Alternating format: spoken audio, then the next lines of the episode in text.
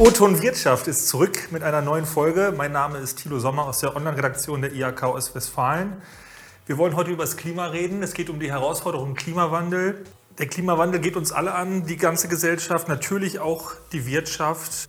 Unser Gast, so verrät er es auf seiner Internetseite, möchte das komplexe Thema für jede und jeden übersetzen. Das ist ihm ein großes Anliegen. Die Rede ist von Sven Plöger, Diplom-Meteorologe und Wettermoderator. Herr Plöger, schön, dass Sie sich die Zeit genommen haben für dieses Gespräch. Ja, hallo Herr Sommer. Es freut mich dramatisch auch, dass Sie diesen wunderbaren Namen tragen. Ja, das passt sehr gut. Willkommen in Bielefeld.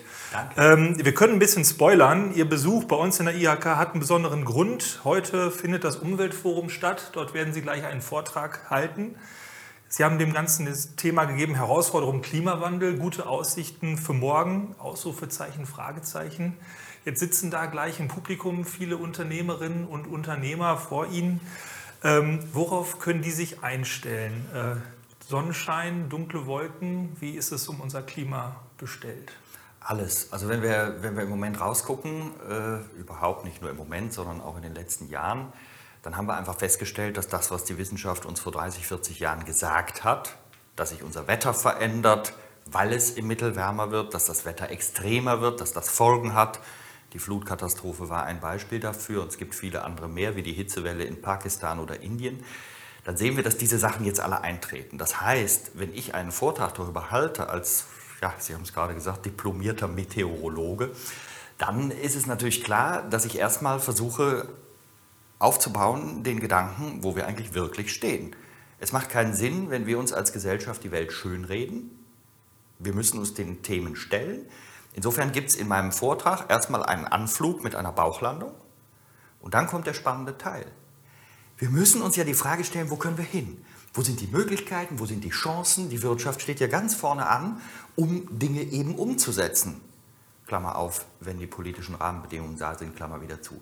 Da soll es hinführen, das heißt, am Ende sollen meine Zuhörerinnen und Zuhörer irgendwie sagen, ja, es ist eine schwierige Lage. Ja, wir haben den Ernst verstanden. Ja, da steht kein Ideologe. Aber wir sehen unsere Chancen, müssen aber selber zupacken.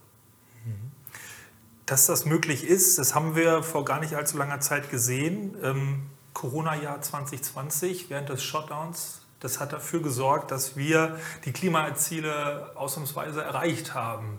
Das heißt, es geht. Natürlich möchten wir das gerne mit einer funktionierenden Wirtschaft, die nicht brach liegt, zu weiten Teilen. Wie kann das klappen? Also es war schon eine gewisse Tragik dahinter. Ne? Also wir überlegen und sprechen seit Ewigkeiten darüber, dass wir da etwas zum Klimaschutz beitragen müssen und wollen und immer mehr wollen und gleichzeitig immer weniger schaffen. Und dann kommt ein nerviges Virus, was uns alle wirklich ja, sehr unangenehm beansprucht. Und dieses kleine Virus, was sich dazu gar nichts überlegt hat, das schafft 6% weltweite Klimareduktion, die wir dann 2021 komplett wieder überkompensiert haben, sodass wir gleich wieder auf den alten Pfad zurückgekehrt sind. Wenn man sich jetzt die Daten anguckt bis 2030, wenn man jetzt die CO2-Äquivalente sich anschaut, also Kohlendioxid ist ja das Haupttreibhausgas, dann haben wir aber auch andere, wie zum Beispiel Methan, CH4, wie Lachgas, also die, Stickstoff, die Stickstoffmonoxid heißt es, glaube ich. Ich wollte es einmal chemisch richtig sagen, N2O. Äh, das wird alles zusammengerechnet als CO2-Äquivalent. Und wir sind jetzt immer noch bei fast 800 Millionen Tonnen in Deutschland, müssen 2030 438 und 2045, das ist das deutsche Ziel, europäisches 2050, null Tonnen emittieren. Das heißt, also wenn wir jetzt nicht eine komplette Wende vollziehen hin zu einer ganz anderen Denke und einem ganz anderen Handeln, dann werden wir einfach geschossartig über dieses Ziel hinausschießen und es nicht erreichen. Wie kann man es machen? Aus meiner Sicht ist das Wichtigste als Überschrift, und das ist auch das Schwierigste, insbesondere in der jetzigen Zeit, wo wir so ganz üble Dinge sehen wie einen Krieg in Europa, das ist fast nicht zu ertragen, eigentlich müssten wir es schaffen, weltweit, denn es ist ein weltweites Problem, wo wir ein Teil davon sind. Wir müssten weltweit die richtigen Rahmenbedingungen schaffen. Und jetzt mache ich den einfachsten Satz des Abends. Wir brauchen Rahmenbedingungen, wo derjenige, der die Umwelt verschmutzt, nicht reicher werden kann als der, der sie sauber hält. Das ist einfach gesprochen und sehr schwer umgesetzt. Aber wenn das die Überschrift ist, dann kann man darunter, unter dieser Rahmenbedingungen wirtschaften. Und ich glaube, das muss das Ziel sein. Aus meiner Sicht ist es wahrscheinlich nicht genügend, wenn fünf oder zehn Prozent auf dieser Welt der Menschen Idealisten sind. Das ist zutiefst ehrbar. Ich finde das super, ich finde das unterstützenswert, man sollte das immer erzählen. Aber wenn das fünf bis zehn Prozent machen, ihr Leben ändern und sagen, hey, wir müssen die Richtung wechseln, und 90 Prozent leben ihren Alltag und haben keinen Rahmen und machen einfach, was sie immer gemacht haben, aus welchen Gründen auch immer, dann werden wir das Ziel verfehlen. Und deswegen meine ich, der Klimaschutz muss, und das klingt fast ein bisschen banal und auch irgendwie unerfreulich. Aber ich denke, der Klimaschutz muss ein Jahrhundertgeschäft werden. Wir müssen dahinter ein Geschäft sehen mit den richtigen Rahmenbedingungen, sodass alle eigentlich ganz wild drauf sind, die Umwelt sauber zu machen. Und wenn wir das schaffen, Geschäfte, das wollen immer alle mitmachen, das ist so systemimmanent im Menschen drin, dann können wir auch ein Ziel erreichen. Finde ich ganz schön. Da habe ich einen Satz gefunden, der dazu super passt. Ähm, Sie haben mehrere Bücher geschrieben. Eins davon heißt Zieht euch warm an, es wird heiß. Und dieses Buch teasern Sie unter anderem damit an, die Gier, die im jetzigen System steckt, muss in den Umbau der Wirtschaft gelenkt werden. Da steckt sicherlich sehr viel von dem drin, was Sie uns jetzt gerade erzählt haben. Ja. Ähm, die Unternehmen müssen und wollen natürlich auch ähm, dauerhaft diese Trendwende unterstützen. Es gibt jetzt erste Entwicklungen, es gibt mehr Homeoffice, es gibt weniger Geschäftsreisen, elektrischer Fuhrpark etc. Da können jetzt Skeptiker sagen, das ist ja eh nur ein Tropfen auf dem heißen Stein und äh, alle ins Homeoffice können wir auch nicht gehen. So ein paar Leute sollten sich schon noch die Hände äh, schmutzig machen müssen. Was würden Sie denen dann da antworten? Also als erstes würde ich jedem, der äh, keine Lust hat mitzumachen äh, oder in sich gar nicht empfindet, dass es nötig ist, äh, nochmal raten, nachzugucken oder nachzufragen, ob sie oder er Kinder hat. Ähm, manche Leute wissen das, glaube ich, gar nicht so genau. Aber wenn man herausgefunden hat, man hat Kinder oder Enkel ähm, und man denkt über die Zukunft dieser Welt nach und ihre Entwicklung und spürt, was sich jetzt ändert und nochmal nimmt wahr, was die Wissenschaft uns vor 30, 40 Jahren richtigerweise gesagt hat, dann ist der Engpass erkennbar. Es gibt einen Haufen von Studien und diese Studien sagen allesamt, jeder nicht vernünftig das ist aber ein wichtiges Wort hier. Ne? Jeder nicht vernünftig in den Klimaschutz gesteckte Euro wird mit 2 bis 11 Euro zurückzuzahlen sein. Das heißt, jeder Gedanke in die Richtung, weil es ja nur ein Tropfen auf einen heißen Stein ist, machen wir mal vorsichtshalber erstmal gar nichts und warten auf Godot oder was auch immer, keine Ahnung, äh, kann ja keine Zielsetzung sein. Es wird immer mehr einzahlen in die falsche Richtung und immer mehr Schaden produzieren. Diesen Leuten würde ich einfach entgegnen, alles, was wir machen können. Wir sind 7,8 Milliarden Menschen. Und wenn jeder ein bisschen macht, multipliziert mit 7,8 Milliarden, ist das ziemlich viel. Und dann geht es in die richtige Richtung. Die müssen einschlagen. Die Welt zu ignorieren. Ich habe in dem gleichen Buch, was Sie gerade zitiert haben, übrigens diesen Antagonismus hat nicht jeder verstanden. Zieht euch warm an, es wird heiß. Also, ganz, also 90 Prozent der Menschen verstehen, was ich sagen will. Der Rest sagt, ja, wieso denn dann warm anziehen? Jedenfalls in diesem Buch habe ich mal den Satz geschrieben, die Atmosphäre, da passiert ja nur Physik, deswegen, das ist keine Ideologie, da braucht man keine Haltung zu, das ist einfach Physik. Und die Atmosphäre wird, wenn wir sie ignorieren, also einfach weitermachen, dann wird sich die Atmosphäre ständig was Neues ausdenken, um uns zu wecken. Und dieses Ausdenken ist Extremwetter. Und das ist das, was wir an Leid nicht sehen wollen. Nochmal, Flutkatastrophe, 184 Tote in Deutschland. Wir haben immer gedacht, sowas passiert in Bangladesch oder irgendwelchen fernen Ländern. Jetzt ist das hier bei uns das ist dramatisch. Und wenn wir das nicht anerkennen und einfach sagen, ja, gut, hm, dann wird sich das verschärfen und das wollen wir nicht. Also in die richtige Richtung einzahlen und diese Art der Skepsis zurückfahren. Sie haben die europäischen Klimaziele eben schon kurz angerissen. Ähm, ja, ein weitreichendes Programm, das die äh, EU vorgelegt hat. Das ist der Green Deal. Ähm, keine Netto-Treibhausgase mehr auszustoßen bis 2050 ist so das zentrale Ziel. Da gibt es jetzt auch Kritik dran und mit Sorge wird sowas auch betrachtet. Äh, sorgt das für globale Wettbewerbsnachteile, wenn sich nicht alle an die gleichen Regeln halten müssen? Was halten Sie grundsätzlich vom Green Deal?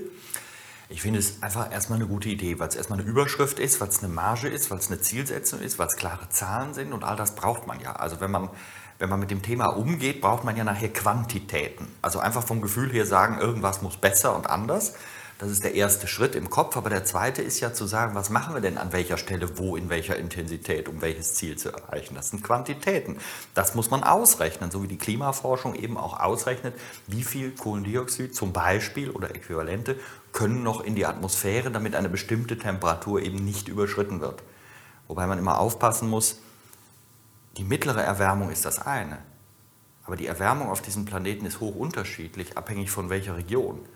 Und wenn die unterschiedlich ist, dann ist natürlich die Folge, dass diese Unterschiede, das will die Atmosphäre immer, ausgeglichen werden sollen. Und Ausgleich heißt, Luft wird bewegt und Luft wird bewegt heißt Wetter.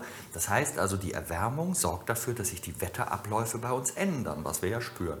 Das heißt also, einfach nur mit dieser Zahl zu denken reicht nicht. Wir müssen es genauer anschauen, nochmal Quantitäten. Und der Green Deal aus meiner Sicht liefert das. Aber wie immer gilt, wenn wir uns Dinge erzählen, die wir machen wollen und sie am Ende dann aber nicht machen, dann äh, gibt es keinen Erfolg. Also A sagen bedeutet auch A machen und nicht irgendwas anderes. Und das ist oft unser Problem noch. Ähm, es gibt eine regionale Klimainitiative, die sich jüngst gegründet hat. Ähm, dahinter stecken die IAK Lippe, unsere IAK aus Westfalen und ähm, Vertreter aus der heimischen Wirtschaft, die das äh, erst unterzeichnet haben. Wie wichtig sind denn solche Lösungen oder Ansätze auch im Kleinen, um dieses globale Problem in den, in den Griff zu bekommen? Es sind die zentralen Ansätze. Das Globale ist eigentlich nur die Rahmenbedingungen. Haben Sie gesagt, habe ich eben auch gesagt, das brauchen wir. Aber darunter kommt es ja wirklich auf das Regionale an. Es sind die Leute vor Ort, die Ideen. Und ich bin wirklich sehr viel auch in der Wirtschaft unterwegs, ohne das jetzt falsch zu verstehen, was ich damit sage. Also bei den Unternehmen, Unternehmerinnen und Unternehmer, die wirklich Lust haben. Das sind nicht alle, aber das sind immer mehr. Und das sehe ich. Und die haben Ideen. Start-ups haben Ideen. Und wenn die Rahmenbedingungen zulassen, dass die dann auch wirtschaften können und nicht am Anfang sofort unterdrückt werden, weil irgendwo zum Beispiel in Brüssel 35.000 Lobbyisten rumrennen und immer noch den Politikern sagen, welcher denn hier von allen, die da Geld verdienen wollen, am reichsten werden soll. Also solange wir das nicht aufhören, wird es natürlich immer schwer für die Kleinen. Aber wenn es dann Netzwerke gibt, wenn es im Kopf, also für mich ist es im Kopf zentral. Also dieser Planet braucht ja nicht uns, wir brauchen ihn. Also diese Klarheit muss man schaffen.